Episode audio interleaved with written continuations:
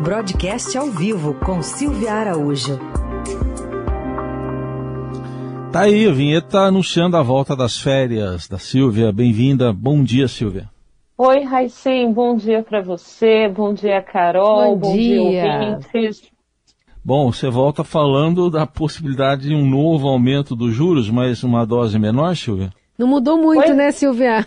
Não é, Carol, é exatamente isso. Você ficar um mês fora, teve algumas coisinhas ali, alguns ajustes, né? Quando eu saí de férias, a gente estava falando ali do, do, da luta do governo para reduzir o preço dos combustíveis e nesse mês isso aconteceu, né? É, E é. é algo que o Copom vai olhar bastante, porque a gente está vendo aí, nesse período, uma desaceleração da inflação e uma desaceleração das expectativas da inflação, principalmente aí para o mês de julho, né, quando saiu o IPCA fechado, e também para o mês de agosto. É previsto para esses dois meses aí até deflação, ou seja, inflação negativa, o que vai aliviar, claro, o acumulado do ano da inflação e levar a inflação para um patamar um pouco mais razoável para o final do ano. Então, a inflação, como é o objetivo central do Banco Central na sua política monetária, é, o Banco Central está olhando para isso, está olhando essas desacelerações, mas ele também está observando que a inflação para o ano que vem já começa a ficar inchada.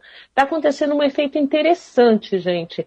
O, essa desaceleração que a gente está vendo agora, ela começa a migrar para 2023, mas de uma forma inversa está tendo uma pressão inflacionária para 2023 e é aí onde o Copom está mirando, com esse objetivo dele de trazer inflação para a meta, já que a do ano passado a gente nem fala mais, né? Foi aquela inflação perdida de dois dígitos. Essa inflação desse ano fica abaixo de dois dígitos de qualquer forma. A gente lembra que existiu uma preocupação de encostar nos 10%, mas ela vem desacelerando, desacelerando, e a previsão para o final do ano é ficar em torno de 7%. Só que para o ano que vem já está acima da meta. Então, para o ano que vem, pelo menos ali no Focus, né, no documento que saiu ontem, lá do Banco Central, já está se prevendo para o ano que vem mais de 5% de inflação. E aí, olhando para todos esses números, principalmente é, de, de, números de acelerações de preços, o Banco Central deve sim aumentar a taxa Selic na reunião que termina amanhã, começa hoje, termina amanhã, em 50 pontos.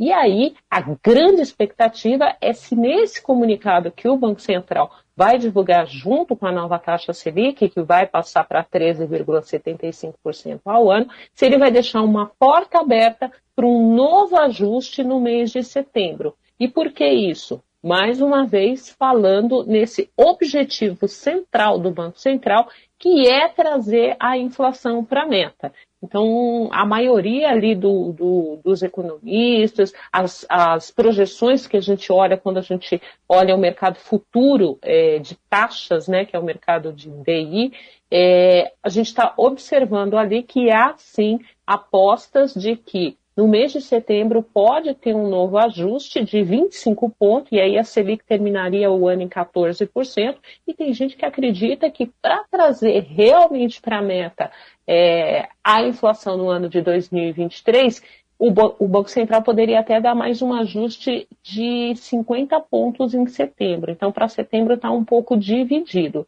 E aí a Selic terminaria em 14,25. E esse é um problema, se a gente pode dizer assim, que será herdado pelo, pelo próximo governo, né? Iniciar um próximo governo ou a continuação desse governo que está aí com uma taxa de juros na casa de 14%. Então a gente espera que o Banco Central detalhe nesse, nesse comunicado o que, que ele vai fazer, né? Quais serão os próximos passos, uma vez que o passo desta reunião, que começa hoje e termina amanhã, está praticamente dado e a gente vai finalizar essa reunião com uma taxa Selic de 13,75%. Hum. Para quem já teve dois há pouco tempo, né, gente? Hum.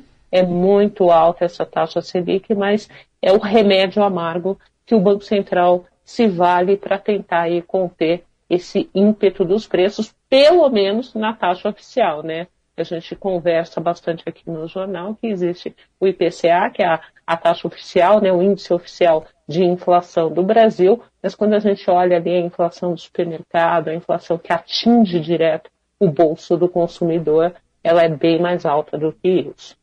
Silvia, a gente sabe que esse remédio amargo, quando fica por muito tempo, ele persiste, né? É, ele começa a contaminar, por exemplo, 2023. Como é que a taxa de emprego é, deve sofrer influências por isso?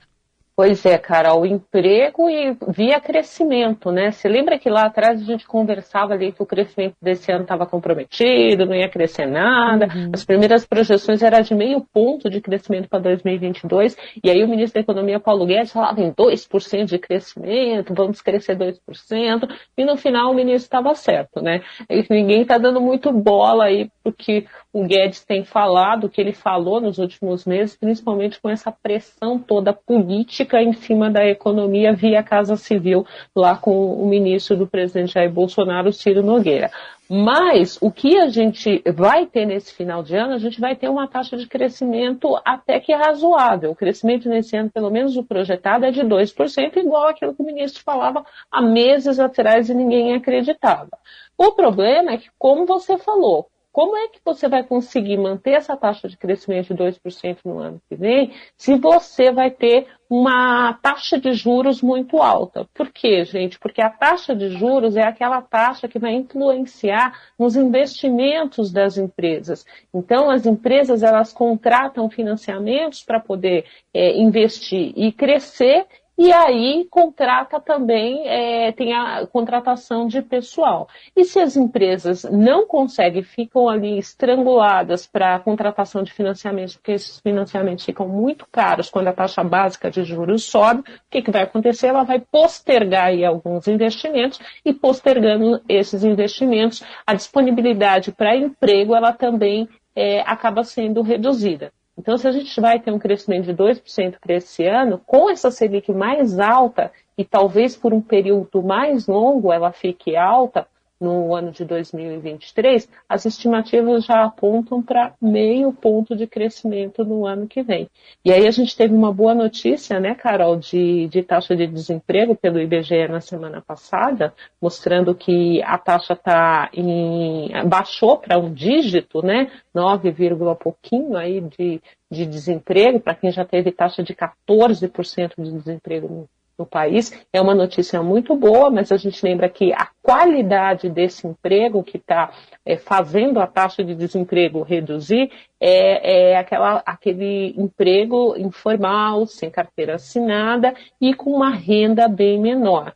E essa renda, como, é, como essa renda vai para a população que utiliza essa renda de imediato, que é o emprego informal, esse dinheiro chega na mão das pessoas e ele é utilizado imediatamente, então ele se espalha pelo tecido da economia e aí ele acaba provocando, de certa forma, mais pressões inflacionárias. Então, o Banco Central olha tudo isso para calibrar a taxa de juros. Se ele vê que tem pressão, ele aumenta a taxa de juros. Aumentando essa taxa de juros, vai bater sim na expectativa de crescimento econômico e, infelizmente, acaba batendo aí na questão da disponibilidade de emprego para a população.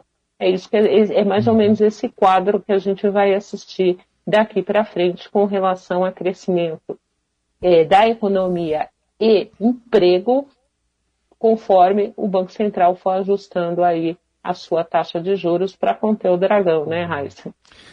Muito bem, tá aí Silvia Araújo de volta das férias com perspectivas da economia. Obrigado, Silvia. Até quinta. Até lá, gente.